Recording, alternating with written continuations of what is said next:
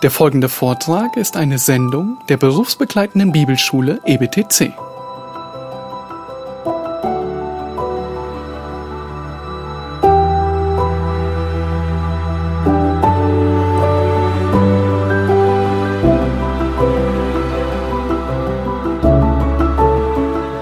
Ja, wir flehen dich an. Sprich du durch dein Wort.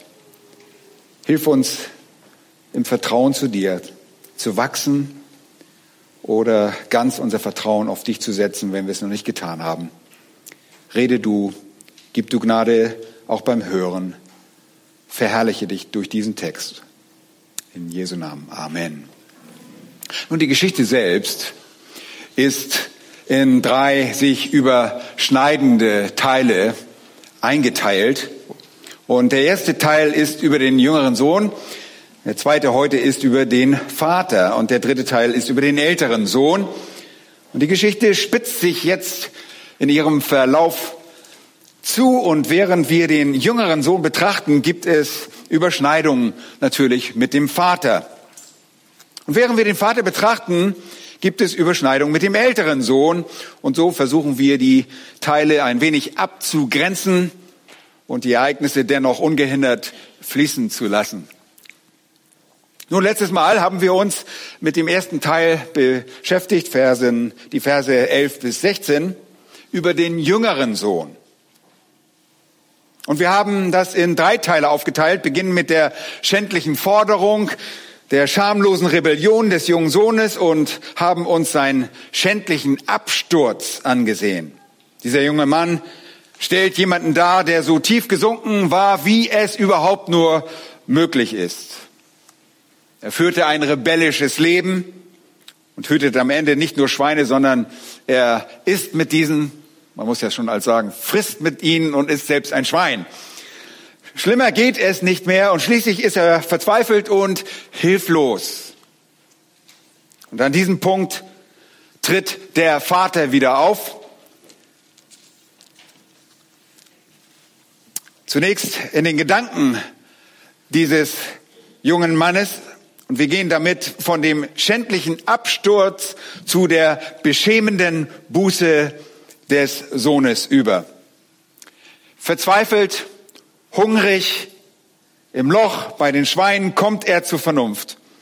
Und er führt ein Selbstgespräch und sagt, oh, wie viele Tagelöhner meines Vaters haben Brot im Überfluss, ich aber verderbe vor Hunger.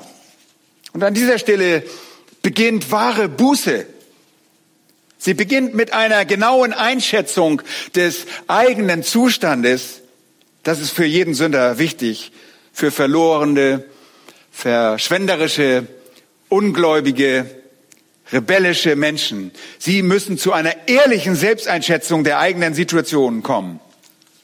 Und der verlorene Sohn weiß, dass er sich in seiner Situation, in einer Situation befindet, aus der er mit eigenen Mitteln nicht herauskommen kann. Er weiß, dass er vor Hunger stirbt und niemand ihm etwas geben wird. Er ist einfach am Ende. Und so beginnt Buße. Sie beginnt mit einer ehrlichen Selbsteinschätzung des eigenen elenden Zustandes, der Hilflosigkeit, der mangelnden Ressourcen und des bevorstehenden Todes. Und so denkt er an seinen Vater. Und er denkt daran, wie viele Tage Löhner seines Vaters Brot im Überfluss haben, während er vor Hunger am Darben ist. Dass er so denkt, sagt sehr viel über seinen Vater aus.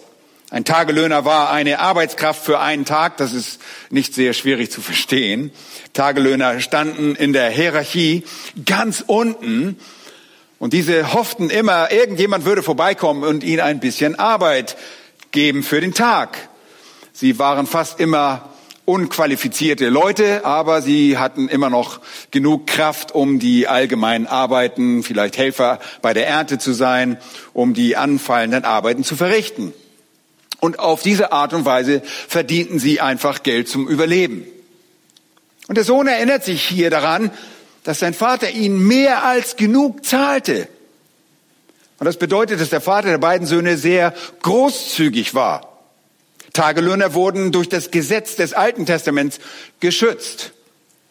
Im 3. Mose Kapitel 19, Vers 13 lesen wir, dass der Lohn des Tagelöhners nicht über Nacht bis zum Morgen unausgezahlt bleiben sollte.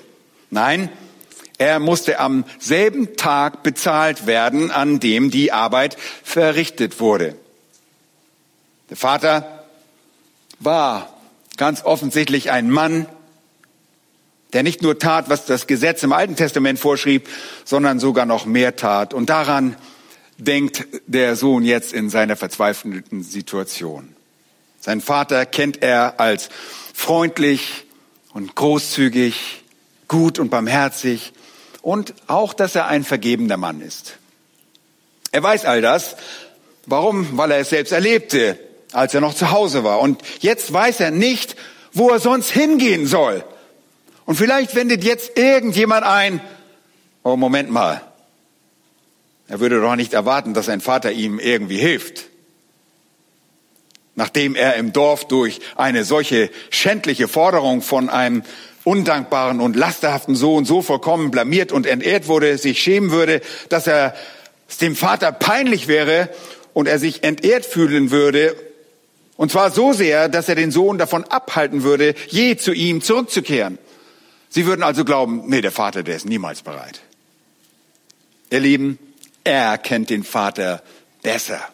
Er weiß, dass sein Vater nicht rachsüchtig, sondern barmherzig und vergebend ist. Tagelöhner waren übrigens keine Sklaven. Sklaven lebten in der Familie und erhielten auch nicht unbedingt ihren Lohn, sie wurden einfach nur unterhalten. In der Regel wurden sie einfach unterstützt, sie gehörten zum Haushalt. Tagelöhner standen in der Hierarchie unter den Sklaven. Sie hatten niemanden, der sie kontinuierlich versorgte. Und so ist der Sohn bereit, zum Vater zurückzukehren, weil er keine Alternative für sich sieht.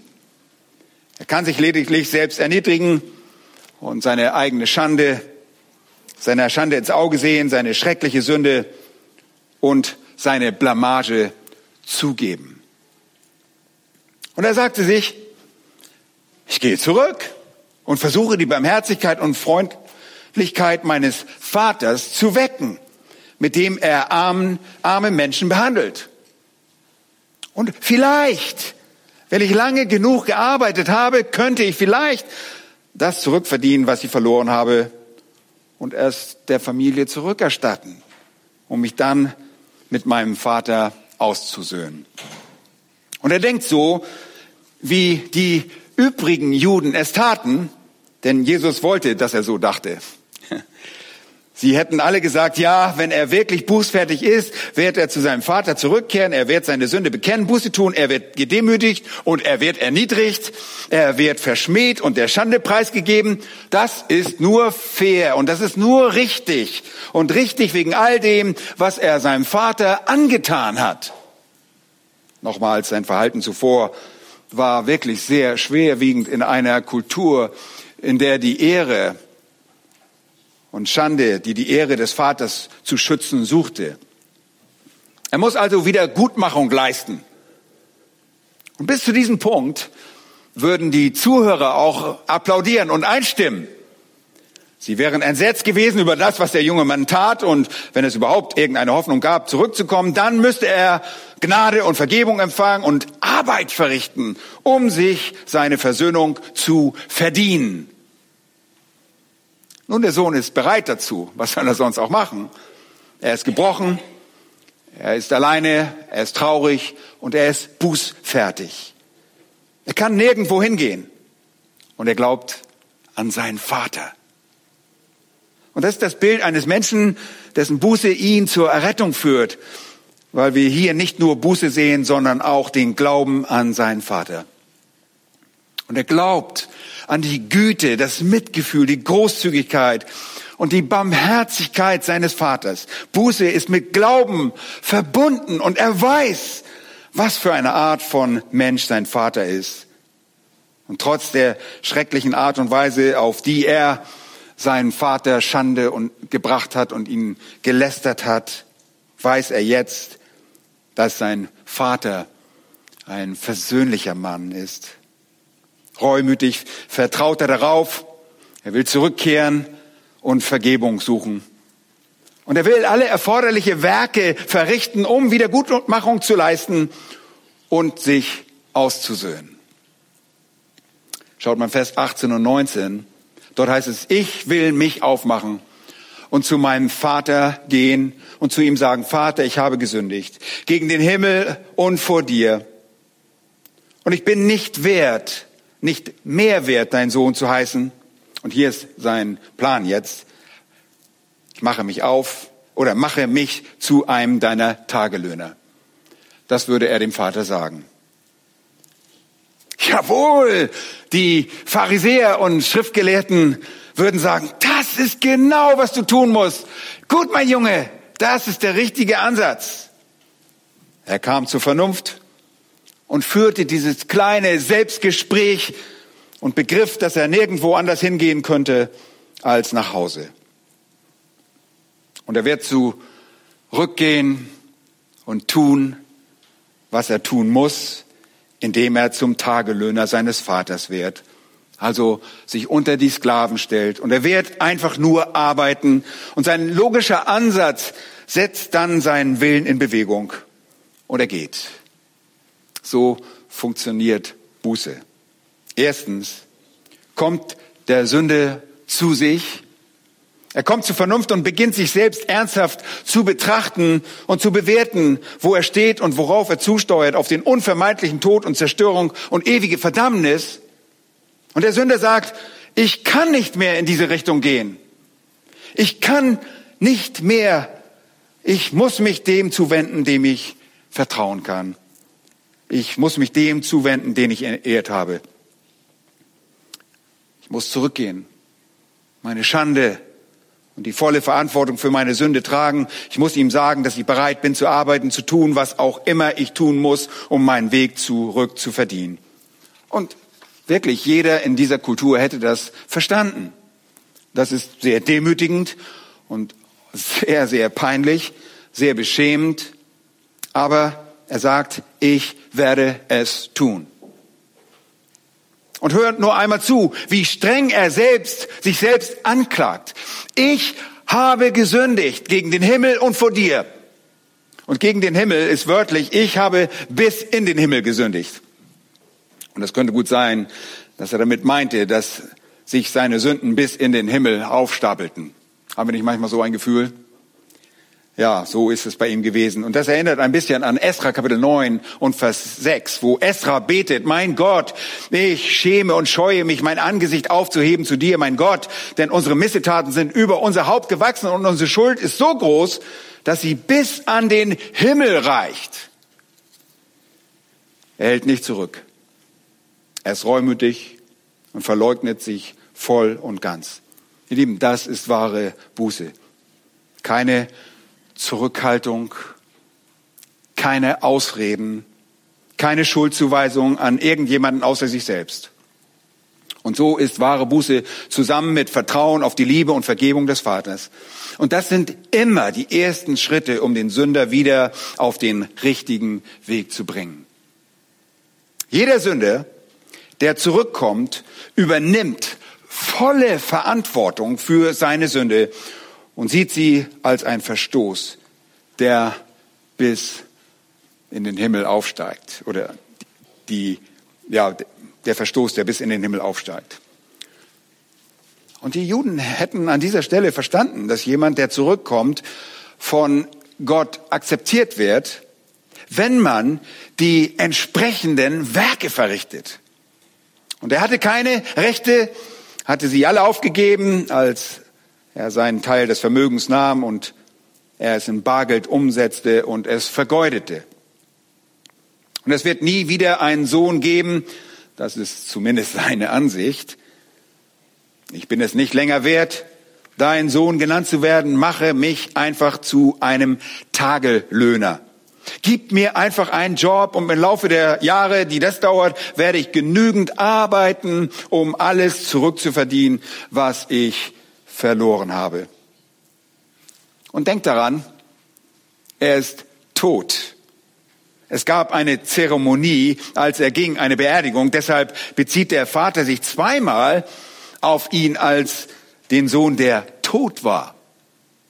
Und so drückt er es aus. Ich erwarte nicht im Haus zu leben. Ich erwarte nicht ein Sklave zu sein. Ich erwarte nicht einmal eine Beziehung mit dir, Vater. Ich will nur arbeiten und meinen Weg zurück verdienen. Mach mich zu einem deiner Tagelöhner. da steckt echter Glaube und echte Buße drin. Das kommt von Herzen. Und die Pharisäer und Schriftgelehrten würden an dieser Stelle wirklich applaudieren, dem zustimmen. Sie würden denken, ja, so ist richtig, das muss er, das ist es, was er tun muss. Er muss hart schuften. Und sie stimmen bis hierher im Großen und Ganzen mit der Geschichte überein. Nun, sie mochten die Geschichte am Anfang nicht, weil die Entehrung des Vaters ihnen wirklich missfiel. Sie waren entsetzt, als der junge Mann wegging und sein Leben auf diese Art und Weise bei den Schweinen im heidnischen Ausland lebte und da das Leben vergeudete. Aber seitdem fanden sie Gefallen an dem Gedanken, dass er jetzt zur Vernunft kommt und zurückkehrt. Und sie wussten, dass es keine sofortige Aussöhnung gibt. So funktioniert das einfach nicht. Er ist reumütig und vertraut auf seinen Vater, aber er muss sich den Weg zurückverdienen. Das entspricht der Theologie der Rabbiner, der Rabbinen, der, der Pharisäer und Schriftgelehrten. Und eigentlich auch entspricht das der Theologie jeder anderen Religion auf dieser Welt. Er kommt zurück und sagt, ich akzeptiere meine Strafe, ich akzeptiere den Ausschluss von der Familie, die Distanz zu meinem Vater, die Erniedrigung einfacher Arbeit. Und ich werde die Schmerzen harter Arbeit auf Jahre hinaus akzeptieren um Wiedergutmachung zu erwirken. Das, was ich verloren habe, werde ich wieder erarbeiten. Ich werde meinen Weg zurück erarbeiten, bis eine Versöhnung wieder möglich ist. Und er ist voller Bedauern für die Vergangenheit und voller Schmerzen in der Gegenwart. All seine Träume sind Albträume, alle Vergnügungen sind Schmerzen, aller Spaß ist Trauer, alle Selbsterfüllung ist Selbstentzug. Die Party ist definitiv vorbei. Und das Gelächter ist verstummt, die Freunde sind weg. Schlimmer kann es nicht mehr gehen. Der Tod steht kurz bevor. Er kann nirgendwo sonst hingehen. Und diese Situation erinnert uns an den Menschen aus der Geschichte, die Jesus in Matthäus 18 erzählte, von jemandem, der Geld veruntreut hatte und der zu dem Herrscher sagt, lass mich arbeiten und ich werde alles zurückverdienen. Das ist die typische religiöse Art. Ihr kommt durch eure Werke in Gottes Familie. Und er dachte an einen entehrten Vater und fühlte sich schlecht. Seine Gedanken waren auf den Horror seiner eigenen Sünde gerichtet und er fühlte sich wirklich miserabel. Und er war bereit zu tun, was von ihm verlangt wurde, um Wiedergutmachung zu leisten. Nun, das ist ein Beispiel von seiner Einstellung wahrer Buße, wenn, ohne Wenn und Aber. Und so führt die beschämende Buße zum vierten Punkt im Fluss dieser Ereignisse, zum beschämenden Empfang. Ein beschämender Empfang. Und das ist erstaunlich, das ist paradox und das ist wirklich schockierend. Vers 20. Und er machte sich auf und ging zu seinem Vater und als er aber noch fern war, sah ihn sein Vater und hatte Erbarmen und er lief, fiel ihm um den Hals und küsste ihn. Boah, an dieser Stelle kippten die Pharisäer und Schriftgelehrten aus den Latschen. Das ging weit über ihr Verständnis und Mitgefühl hinaus. Und nach ihrer Einschätzung ist das wirklich ein beschämender Empfang. Es fängt einfach damit an, dass er sich aufmachte und zu seinem Vater ging. Der Sohn geht bereit, der Schande ins Auge zu sehen. Er will Wiedergutmachung, er will einen Neuanfang. Er braucht seinen Vater. Er braucht die Ressourcen seines Vaters, denn nur er kann ihm das Leben geben statt des Todes. Nochmals, er hat diese Hoffnung der Güte und der Freundlichkeit, der Barmherzigkeit des Vaters. Er ist bußfertig und er will nicht einmal ein Sklave sein. Er ist bereit, Tagelöhner zu werden. und will nichts, was er nicht verdient. Oh ja, das ist richtig, würden die Juden denken, ganz richtig, das muss er tun. Und wisst ihr was? Wenn er zu seinem Vater kommt, dann wüssten die Juden auch, was der Vater tun würden. Erstens würde der Vater nicht zur Verfügung stehen, denn sein Respekt in der Dorfgemeinde war angeschlagen, denn der Vater hatte auf gewisse Weise auch Schande über sich selbst gebracht. Warum? Indem er das alles zugelassen hat. Und hier kommt der Sohn mit einer weiteren empörenden Forderung, nachdem die Familie seinetwegen bereits einen großen Teil ihres Vermögens und der Vater seine Ehre eingebüßt hatte. Und die Juden, Juden würden also erwarten, wie es im Nahen Osten damals und in manchen Orten vielleicht auch heute noch üblich ist, dass der Vater sich weigern würde, den Sohn zu treffen. Der Vater würde dafür sorgen, dass der Sohn vor dem Tor des Hauses tagelang irgendwo im Dorf sitzt, wo er den Blicken der Öffentlichkeit ausgesetzt ist. Und niemand würde ihn aufnehmen, sodass die ganze Stadt ihn mit Hohn und Spott überschütten würde und die ganze Stadt Vergeltung an ihm üben könnte. Die Menschen, die ihn verspotteten, würden ihn unter Umständen sogar anspucken und damit rechnete der Sohn auch. Die Pharisäer und die Schriftgelehrten würden erwarten, dass er im Zuge der Wiedergutmachung gerechterweise vor allen Menschen der Schande ausgesetzt werden würde, wegen der Schande, die er über seinen Vater gebracht hatte. Und wenn sein Vater ihn nach einer gewissen Zeit dann hineinließe, wäre es ein sehr, sehr kühler Empfang. Man würde von ihm erwarten, dass er sich tief verbeugt und die Füße seines Vaters küsst. Und dann würde der Vater ihm ein gewisses Maß an, in einem gewissen Maß an Gleichgültigkeit sagen, welche Arbeiten er zu verrichten hätte und wie lange er arbeiten müsste, um zu beweisen, dass seine Buße überhaupt echt war. Und wenn er dann so lange arbeitete, wie es nötig war, und alle Entschädigung und alle Wiedergutmachung leistete und seine Schulden in einem vollen Umfang zurückzahlte, konnte es eine Versöhnung geben. Aber auch nur dann. Und auch nur vielleicht. Und das lehrten die Rabbiner. Alle Rabbiner lehrten, dass Buße ein Werk war, das ein Mensch verrichtete, um Gottes Gunst zu verdienen. Werkgerechtigkeit. Das war ihre Art von Buße. Die eigene Sünde tut einem leid. Man wollte die Verbindung zu Gott wiederherstellen und deshalb arbeitet man und ver, verdiente die Gunst Gottes, indem man Wiedergutmachung leistete. Und jeder im Dorf wusste, dass das so ablief und alle würden ihn selbst, nachdem sie ihn genug mit Hohn und Spott überschüttet hatten, mit einem gewissen Maß an Verachtung einfach nur arbeiten lassen. Da ist der Typ. Aber das ist nicht so. Das ist nicht so. Was hier geschah, ist anders. Was hier geschah, konnte nur als beschämend beschrieben werden, denn als der Sohn noch in weiter Ferne war, sah sein Vater ihn und hatte Erbarmen mit ihm und rannte ihm entgegen. Er umarmte ihn und er küsste ihn. Und das müssen wir jetzt einmal aufschlüsseln. Ihr denkt, was ist da so Besonderes dran? Ich sage es euch. Vers 20. Als aber noch fern war. Nun, er hatte den Eingang zum Dorf noch nicht erreicht, war auf irgendeiner staubigen Straße vor der Stadt in weiter Ferne. Sein Vater sieht ihn und das weist darauf hin, dass sein Vater ihn sucht. Und jeder würde das wissen. Der Vater sucht ihn und aufgrund dieser Aussage hätten sie angenommen, dass er oft und viel gesucht hätte, dass er wusste, dass die Art von Leben, auf die sein Sohn zusteuerte, auf diese Weise enden würde und dass er hoffte, dass er auch zurückkommen würde.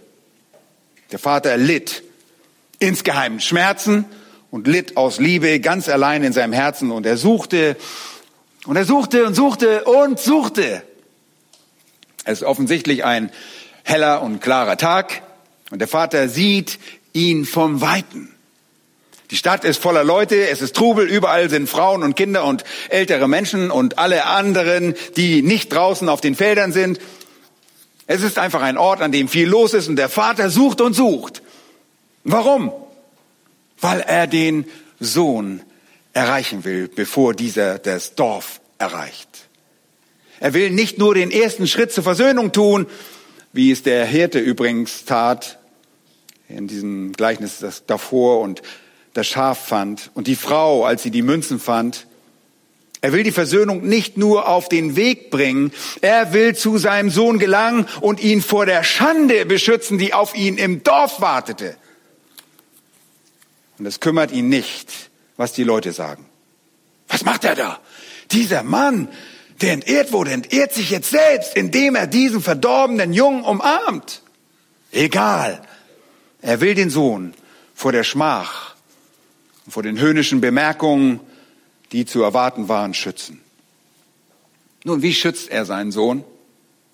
Er sieht ihn, während er noch in weiter Ferne vom Dorf ist, und er fühlte Mitleid. Er hat nicht nur Erbarmen für seine vergangene Sünde, nicht nur Mitgefühl für den gegenwärtigen Dreck, er war ein Lumpen und roch wie ein Schwein, sondern er hat auch Erbarmen für das, was ihm bevorstand. Und das Wort Erbarmen, das kennt ihr mittlerweile, Splang Nizomai, kommt von einer Wurzel, das äh, die Eingeweide eines Menschen beschreibt, den Darm, die Innereien.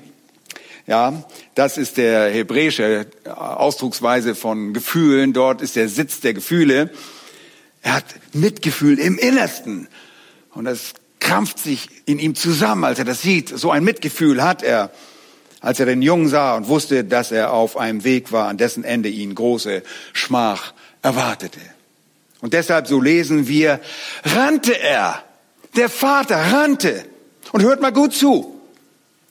Sehr wichtig. Adlige im Nahen Osten rannten nicht und rennen nicht. Und das müsst ihr verstehen. Das Wort lief oder rannte ist hier buchstäblich und laufend Dramon, ein äh, Partizip. Im Griechischen ist dies ein technisches Wort, das das Rennen in einem Stadion bezeichnete. Er sprintete. Es ist fast so, als sei er ungeduldig. Er kann nicht schnell genug zu ihm kommen. Das war kein Trott, das war kein Schlendern oder das zügige Bewegen eines, äh, eines Menschen mittleren Alters. Nein, er sprintete wie ein Usain Bolt. Ähm, er war schnell unterwegs. Und das ist unter seiner Würde, Leute. Und das müssen wir verstehen. Kenneth Bailey, der eine Studie über das Leben im Nahen Osten durchgeführt hatte, wo er auch viele Jahre lebte und in auch in Ägypten lehrte, sammelte Material, das sehr aufschlussreich ist, um dies zu verstehen. Und er schreibt, dass einer der Hauptgründe, warum ranghohe Personen des Nahen Osten nicht rannten, darin bestehe, dass sie traditionell, äh, traditionell alle lange Gewänder trugen. Und das galt für Männer und wie äh, äh und für Frauen. Niemand kann in einem langen Gewand rennen, ohne was zu tun, es in die Hände zu nehmen und anzuheben. Und dabei werden die Beine entblößt und das galt als demütigend. Eine Entblößung der Beine galt in jenen Regionen als schändlich. Und die Gewänder selbst reichten bis zum Boden, damit das nicht geschah. Und eine kuriose Regel für den Sabbat besagt, wenn ein Vogel am Sabbat unter euer Gewand kriecht, dürft ihr ihn nicht äh, anheben, dürft ihr das Gewand nicht anheben. Es gibt also ein Problem in solcher Situation. Warum? Weil man die Befreiung des Vogels unter Umständen musste man das äh, Gewand anheben und die Beine entblößen. Die vorgeschlagene Alternative bestehe darin, einfach still zu sitzen und bis zum Sonnenuntergang zu warten, bis niemand mehr etwas sehen kann und den Vogel dann zu befreien. Da, da. Am Sabbat konnte man sein Gewand zwar glätten, damit es gut aussah, aber man durfte es nicht anheben. Wenn das Gewand nicht bis zum Boden ging und man kein längeres für den Sabbat hatte, musste man den Saum auslassen. Arbeit für Oksana, ja. Also ein bisschen den Saum auslassen, ein bisschen länger machen, damit es bis zum Boden reicht. Außerdem sollte niemand springen oder mit großen Schritten voranschreiten. Ein Fuß musste jederzeit Bodenkontakt haben. Und der Grund für diese Regel bestand darin, zu gewährleisten, dass kein Teil des Beines zu irgendeinem Zeitpunkt entblößt wurde. Und ein gewisser Rabbiner, der während eines Spaziergangs zwischen Dornen und Disteln war, hob seine Gewänder, damit sie nicht zerrissen. Anschließend musste er sich bei seinen Anhängern entschuldigen für dieses inakzeptable Verhalten, die Entblößung seiner Beine. Nun, mit dem Gewand war in jener Kultur Ehre verbunden. Priester, die Opfer darbrachten, durften ihre langen Gewänder nicht anheben, um sie von dem Blut auf dem Boden fernzuhalten, aus Furcht, ihre Beine könnten entblößt werden. Das ist solch ein zentraler Bestandteil der Kultur des Nahen Ostens, dass in den arabischen Versionen der Bibel, des Neuen Testaments, eine absoluter Widerwille besteht, diesen Vater rennen zu lassen. In manchen, Syri in manchen syrischen Versionen, also Übersetzungen, rennt der Vater, aber in den älteren arabischen Übersetzungen heißt es, er sei gegangen, er habe sich präsentiert, er sei geeilt und er beeilte sich. Aber sie konnten einfach nicht niederschreiben, dass er rennt. Das, das ging ihnen einfach gegen den Strich. In 1000 Jahren arabischer Übersetzung dieser Geschichte wurde solch eine Vielfalt von Ausdrücken eingesetzt, fast als gäbe eine Verschwörung, die eindringende Wahrheit des Textes zu vermeiden, dass der Vater gerannt sei. Und die Erklärung für all das ist einfach, die Tradition selbst identifizierte den Vater als Gott. Und Rennen in der Öffentlichkeit ist zu erniedrigend, um es einem Menschen zuzuordnen, der Gott symbolisiert. Nun schließlich im Jahre 1860 in der arabischen Bibel von Van Dyck rennt der Vater. Und die Arbeitsblätter der Übersetzer sind jedoch immer noch verfügbar, sind immer noch verfügbar und die ersten davon zeigen, dass er dort eilte. Da stand er, er eilte und bei dem letzten Arbeitsblatt wandelte es sich dann zu dem er rannte. Warum rennt Gott? Warum bringt er Schande und Schmach über sich selbst, indem er sich entblößt? Und der Grund ist, dass der Vater läuft, um die Schande auf sich zu nehmen und den Sohn davor zu schützen, die Schande selbst zu tragen, selbst tragen zu müssen. Er lädt die Schmach, den Spott und die Beschimpfung auf sich, damit sein Sohn sie nicht tragen muss. Und dann, als er schließlich dort ankommt, tut er etwas, etwas noch schockierenderes. Er umarmt ihn und fiel ihm buchstäblich um den Hals, brach bei einer gewaltigen Umarmung zusammen, vergrub seinen Kopf am Nacken seines Sohnes, so übel riechend und dreckig und verlumpt dieser auch war. Und jeder weiß jetzt, dass der Vater die ganze Zeit stumm gelitten hatte, während der Sohn weg war. Er hatte stumm gelitten, den Jungen geliebt, während er weg war. Jetzt wurde diese stille, diese stumme, leidende Liebe öffentlich zur Schau gestellt. Als er durch die Straßen läuft und Schande auf sich lädt, um seinen Sohn zu umarmen, um ihm die Schande zu ersparen. Jeder weiß, wie sehr der Vater diesen Sohn liebt. So sehr, dass er dessen Schande auf sich nimmt. Dass er jeglichen Stolz abwirft jegliche Rechte und jegliche Ehre aufgibt und einer Art selbstentleerenden Zuschaustellung seiner Liebe kommt er diesem Sohn entgegen. Und als der Sohn in das Dorf kam, hatte er bereits vollkommen, hatte er sich vollkommen mit dem Sohn ausgesöhnt. Ich kann euch nicht sagen, wie sehr das die Zuhörer schockiert hätte. Und als das, als ob das noch nicht genug wäre, wir lesen, und er küsste ihn. Kataphileo äh, wiederholt. Er küsste ihn immer wieder, immer wieder. Auf die Mundwinkel, auf die Wangen, überall. Das geht aus dem, aus dem Wort, aus dem, Griech, aus dem griechischen Wort hervor. Er tut es immer wieder. Und das ist erstaunlich. Erkennt ihr, wie enthusiastisch Gott ist, einen Sünder zu empfangen? Er ist bereit, durch den Schmutz zu rennen und die Schande auf sich zu laden. Und er wird den Sünder mit all seiner Kraft umarmen und den Kopf des Sünders mit Küssen übersehen. Manche Menschen denken, Gott sei ein widerwilliger Retter. Nein, das ist er nicht. Und hier sprechen wiederholte Küsse von der Zuneigung.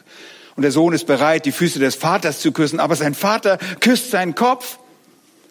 Und das ist eine Geste der Akzeptanz, der Freundschaft, der Liebe, der Vergebung, der Wiederherstellung, Versöhnung, all das. Und das, all das, bevor der Sohn ein einziges Wort sagt. Er hat noch nichts gesagt. Das ist schon alles passiert. Und es ist wirklich radikal und vollkommen unorthodox, komplett unerwartet. Und hier hält die Geschichte eine gewaltige Überraschung bereit. Der Vater gibt nach. Er demütigt sich aufgrund seiner tiefen Liebe zu seinem Sohn und kommt ganz von seinem Haus zum Dreck des Dorfes hinunter. Und er nimmt die Schmach und Schande auf sich, wirft seine Arme um den reumütigen, gläubigen Sünder der in seinen dreckigen Lumpen zu ihm kommt. Dieser Vater tat genau das, was Jesus tat. Er kam, unsere Schande auf sich zu laden, die Beschimpfung, den Spott zu tragen, um uns zu umarmen, uns zu küssen und sich mit uns zu versöhnen. Und der Schock ist, dass all das ohne jegliche Werke geschieht. Kein einziges Werk.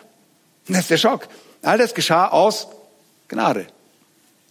Der Sohn aber sprach zu, zu ihm, Vater, ich habe gesündigt gegen dich oder bis zum Himmel und vor dir und ich bin nicht mehr wert, dein Sohn zu heißen. Ende der Rede. Aber er ließ etwas aus. Der Sohn lässt etwas aus. Schaut mal zurück in Vers 19. Er liest das Ende aus. Mache mich zu einem deiner Tagelöhner. Warum ließ er das aus? Weil es keine Notwendigkeit für Werke gibt. Er hatte die Gnade gerade empfangen und das ist der absolute Überraschungseffekt. Der Vater ist so eifrig, empfängt und umarmt und versöhnt sich mit dem Sohn, bevor dieser irgendetwas sagen kann. Aber als der Sohn spricht, lässt er den Teil über die Werke aus. Vollkommene Buße, vollkommener Glaube und keine Werke. Warum ist das so? Ihr wisst es. Weil er bereits als Sohn empfangen wurde. Er hat bereits Vergebung empfangen. Er hat bereits die Gnade empfangen. Er ist bereits versöhnt. Und seine Buße ist echt. Sein Glaube ist echt. Und sein Vater antwortet mit kompletter Vergebung und Versöhnung. Und der Sohn weiß, ich muss mir den Weg zurück nicht erarbeiten. Denn er hat mich umarmt, er hat mich geküsst, er hat die Schande von mir genommen. Oh. Aus dieser schändlichen Forderung, dieser schamlosen Rebellion, seinem schändlichen Absturz kam über seine beschämende Buße ein beschämender Empfang durch den Vater. Und in den Köpfen der Juden führte das dann zu einer beschämenden Versöhnung. Unser dritter Punkt heute, die beschämende Versöhnung. Vers 22 ist der letzte kleine Abschnitt über den Vater. Aber der Vater sprach zu seinen Sklaven, bringt das beste Festgewand her und zieht es ihn an und gebt ihm einen Ring an seine Hand und Schuhe an die Füße. Und hier werden schon wieder die Augen gerollt. Der Vater ist schamlos. Er ist schändlicherweise gerannt und nun überhäuft er seinen Sohn, mit dem er sich ausgesöhnt hat, schamlos mit Segnung. Das würden sie überhaupt nicht verstehen, dass ein Vater seine eigene Ehre nicht besser schützen würde. Und er gibt ihm drei Dinge. Erstens ein Gewand, zweitens ein Ring und drittens Birkenstock, äh, Sandalen. Und sie alle verstanden die Tragweite dieser Gaben hätten aber wartet, dass der Vater bestenfalls zum Sohn gesagt hätte, na gut, ich möchte dir vergeben, Vielleicht musst du nicht ein Jahr lang dafür arbeiten, aber ich möchte dich für ein oder zwei Jahre wenigstens beobachten, was in deinem Leben wirklich so äh, vor sich geht und ob du wirklich Buße getan hast und ob du wirklich meinst, dass du wieder mit mir versöhnt sein willst. Hm. Aber nichts davon ist hier zu sehen. Es gibt da diese Dringlichkeit, und hier muss man sich vorstellen, der Vater kommt aus dem Haus, rennt entlang der staubigen Straße in die Stadt hinunter. Ihm sind nur die Sklaven gefolgt, die mussten ihm folgen und hinterher laufen. Sie mussten ihm zur Verfügung stehen und sie wollen wissen, wo er hinläuft. Und sie wissen, er sollte das nicht tun, aber sie kommen mit, weil sie eben seine Diener in seinem Haushalt sind. Und schließlich kommt er bei seinem Sohn an, umarmt dessen stinkende Gestalt und küsst ihn überall. Und dann dreht er sich zu den Sklaven, die zu diesem Zeitpunkt mit ihm zusammen noch um den Atem ringen, weil sie so gelaufen sind. Und dann sagt er schnell, sagt er schnell, Tachu, sofort, eilig, ohne Verzug, holt das Festgewand. Holt das Festgewand. Oh, kein Vater würde je so handeln. Denn wisst ihr, jeder Adelige hatte ein besonderes Festgewand. Ein Besonderes. Ein als Zahlwort. Nur eins. Und die Familien in jeden Tagen hatten ein ganz besonderes Festgewand. Und das war das Schönste, das am besten verarbeitet war. Und im Griechischen steht das sogar so da. Es wird dort Stolen ten Proton genannt. Das heißt nicht, dass es gestohlen worden ist. Das wird Stola, ist das Stolen. Äh, das bedeutet vornehmstes Gewand äh, Proton, Protos von Protos kennen wir auch, Prototyp. Äh, die höchstrangige Stola war das ähm, oder das höchstrangige Gewand. Und der Vater legt es dem Sohn an. Und dann steckt er ihn einen Ring an seinen Finger. Und das würden sie wiederum alle verstehen, aber auch das wäre ein absoluter Schock, denn ein Ring war ein Siegelring und das trug das Familienwappen oder ein Siegel und wenn man seinen Ring in ein, ins geschmolzene Wachs drücken würde, auf ein Dokument, war das eine Authentifizierung des Dokumentes und verlieh diesem Autorität. Und wo immer man dieses Siegel aufdrückte und raufdrückte, daran war man gebunden. Und die Tagelöhner waren barfuß und die Diener waren barfuß und nur Herren und Söhne trugen Schuhe, Sandalen. Und sie verstanden, was hier vor sich geht. Das ist die vollkommene Ehre der Sohnschaft. Er erweist ihm Ehre, indem er dieses Gewand um ihn legt. Übrigens, das Gewand gehörte dem Vater. Und das war das Gewand, an dem äh, bedeutendsten, das dem bedeutendsten Familienmitglied gehörte und dass dieser in einer ganz besonderen Umgebung nur an dem wichtigsten Anlass trug. Und der Vater steht kurz davor, die größte Feier auszurufen, die je in der Familie, in jedem Dorf ausgerufen wurde. Und er gibt das Gewand weg, das in der Regel er selbst tragen würde. Auf diese Weise sagt er dem Sohn, alles, was ich habe, das gehört dir. Das ist alles, als würde er sagen, das Beste von allem, was ich habe, das gehört dir. Und das wird durch das Gewand symbolisiert. Und es ist sogar noch mehr als das. Du bist jetzt wieder vollkommen hergestellt als ein Sohn. Es ist so, als ob der König sein Gewand an den Prinzen gibt. Ein weiterer selbstentleerender Akt des Vaters, der den Sohn in sein eigenes, prächtiges Gewand kleidet. Kein Vater würde das je tun. Und wieder scheint dieser Vater sich keinerlei Gedanken um seine eigene Ehre zu machen. Aber seht ihr, sie verstehen nicht, dass Gottes Ehre in seiner lieben, liebevollen Barmherzigkeit und Vergebung steckt.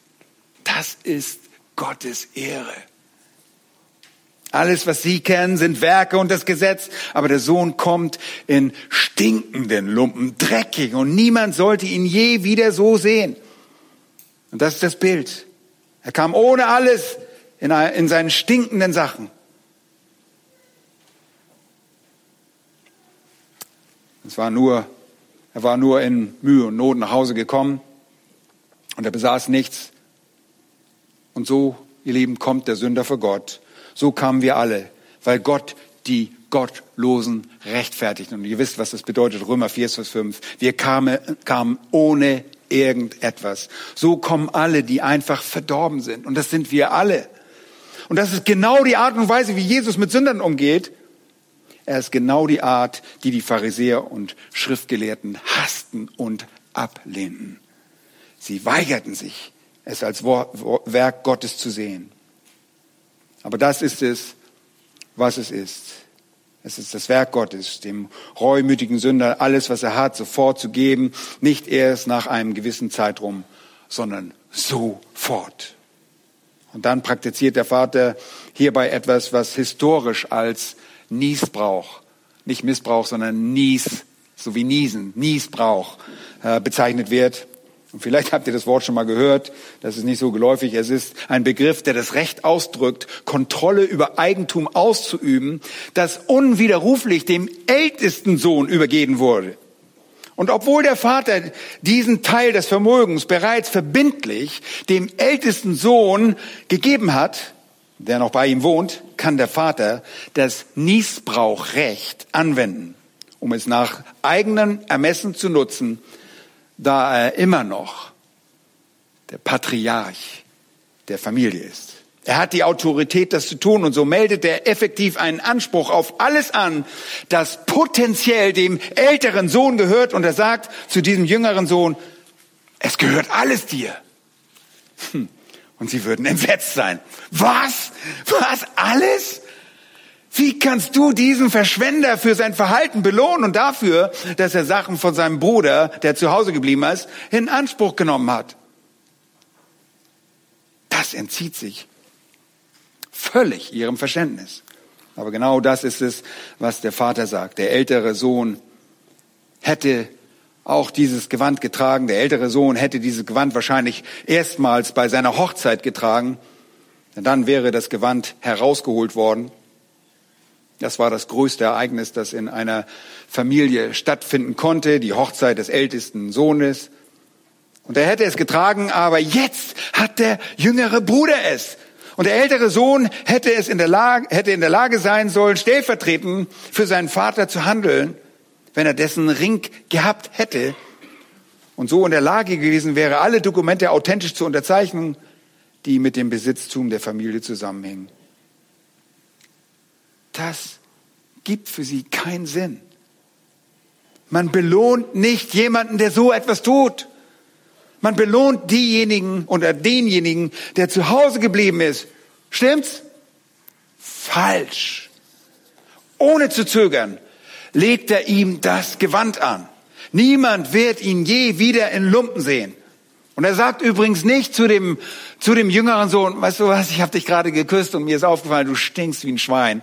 Wasch dich erstmal. Nein, das sagt er nicht. Er behandelt ihn wie ein Prinzen.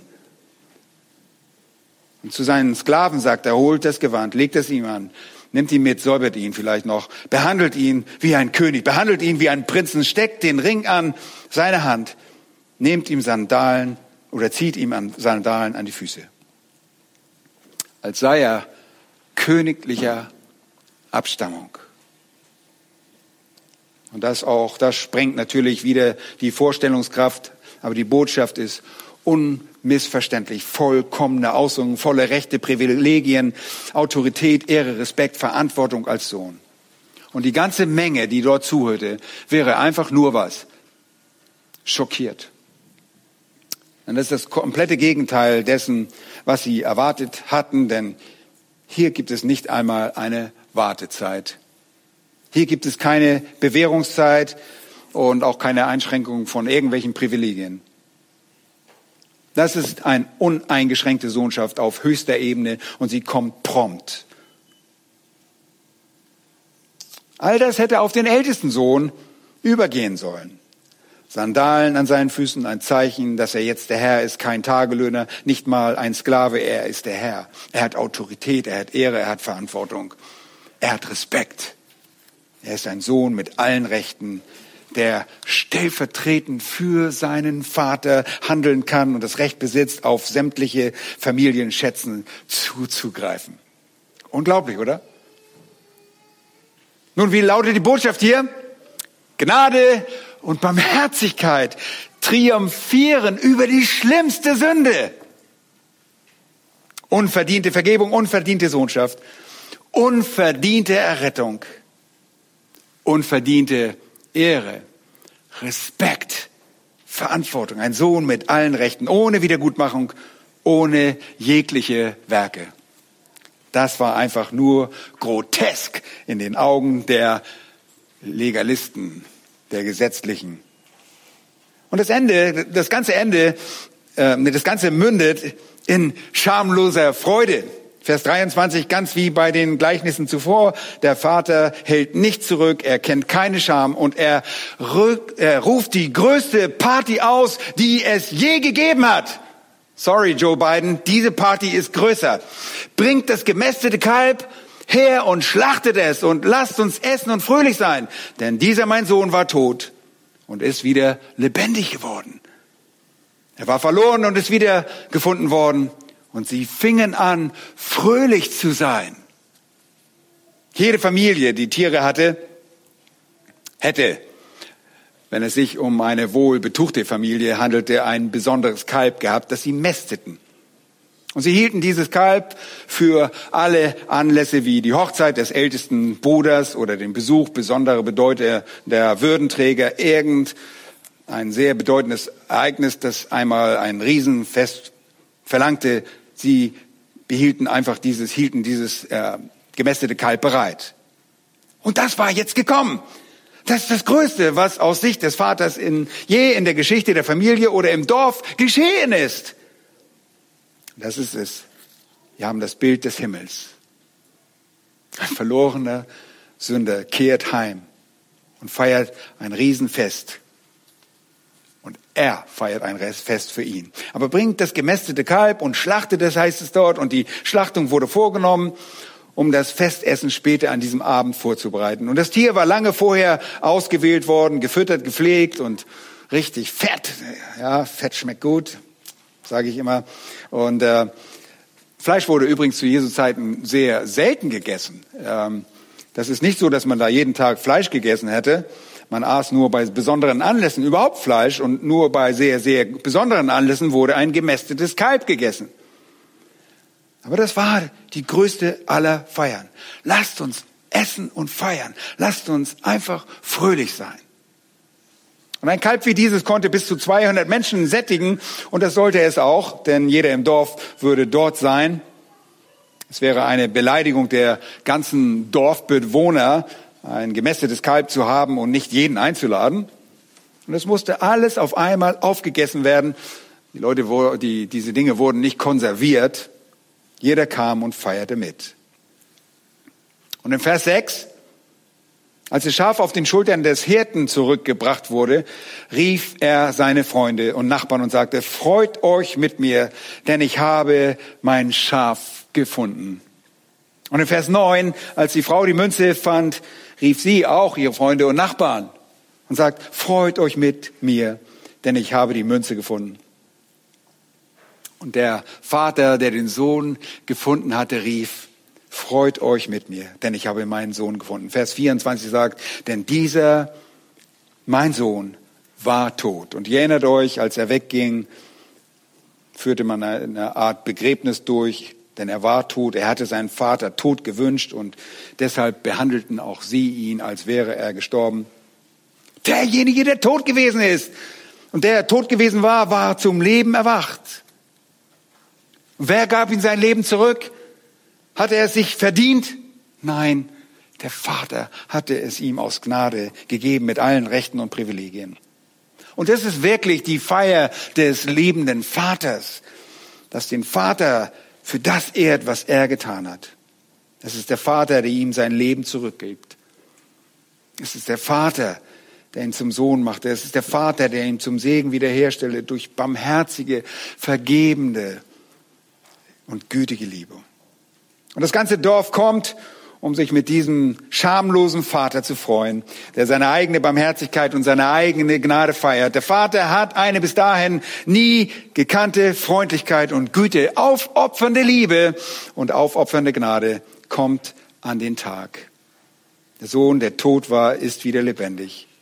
Derjenige, der verloren war, ist gefunden. Und dieser Sohn hat vollen Zugriff auf alle Reichtümer und er feiert mit allen zusammen diese groß, dieses großartige Ereignis. Und die Aussage am Ende von Vers 24, schaut einmal, ist wirklich wunderbar. Und sie fingen an, fröhlich zu sein. Das ist immer eine Riesenfreude, denn die Party ist die größte, die es je geben wird. Aber sie geht auch nie zu Ende. Ja, die geht nie zu Ende. Darum geht es im Himmel. Es ist eine endlose Feier der Gnade dieses liebenden Vaters gegenüber reumütigen, gläubigen Sündern. Und das ist die Ewigkeit. Da werden wir uns immer freuen an der Gnade Gottes. Und wenn wir uns jetzt nicht vorstellen können und ihr stellt euch auf äh, irgendeine äh, Wolke mit einer Klampfe vor. Leute, wir werden so überwältigt sein von der Gnade und ihn anbeten dafür. Diese Party hört nie auf. Aber was ist also abschließend die Moral? Nur kurz eine Erinnerung. Gott empfängt den reumütigen Sünder, der bußfertig und gläubig zu ihm kommt. Jesus sagt, wer zu mir kommt, den werde ich nicht hinausstoßen. Er ist wirklich voller Barmherzigkeit. Und es gibt einen Thron der Barmherzigkeit, vor den wir gehen können, um Gnade zu empfangen. Gott gewährt uns dieses überströmende Maß an Gnade.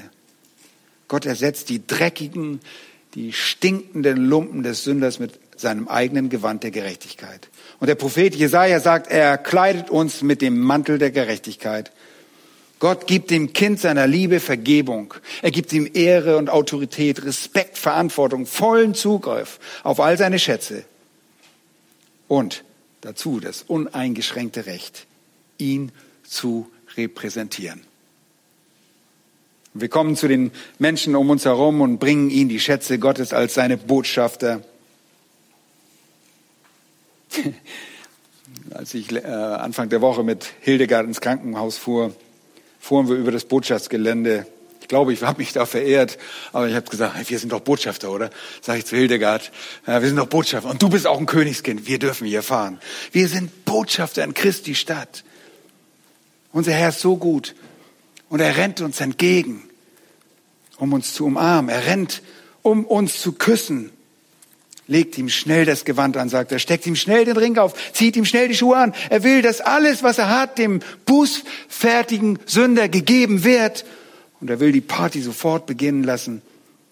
Und alle rufen, die im Himmel wohnen, und alle sollen mitfeiern, ob Engel oder verherrlichte Gläubige. Wir alle sollen uns freuen über einen reumütigen Sünder, der Buße tut. Diese Party hört nicht auf, weil es eine Party zu Ehren Gottes ist, nicht zu Ehren des Sünders. Nun, welchen Beitrag leistest du zu dieser Party? Erstens, wenn du kein Christ bist, dann ist es Zeit, die Liebe des Vaters zu empfangen, der darauf wartet, dass du zu ihm umkehrst, ihm glaubst und Buße tust. Tu das heute. Schieb es nicht weg. Zweitens, wenn du ein Christ bist, dann ziele bewusst auf die Freude Gottes ab, indem du alles tust, sein herrliches Evangelium der Vergebung zu den Menschen zu bringen, die dir begegnen. Nun, manche Menschen verstehen das nie, weil sie nur religiöse Menschen sind, wie die Pharisäer, die die Vorstellung hassten, dass der Vater einen Sünder so behandeln würde. Wir werden uns die Reaktion dieser Sünder, dieser Pharisäer beim nächsten Mal genau ansehen.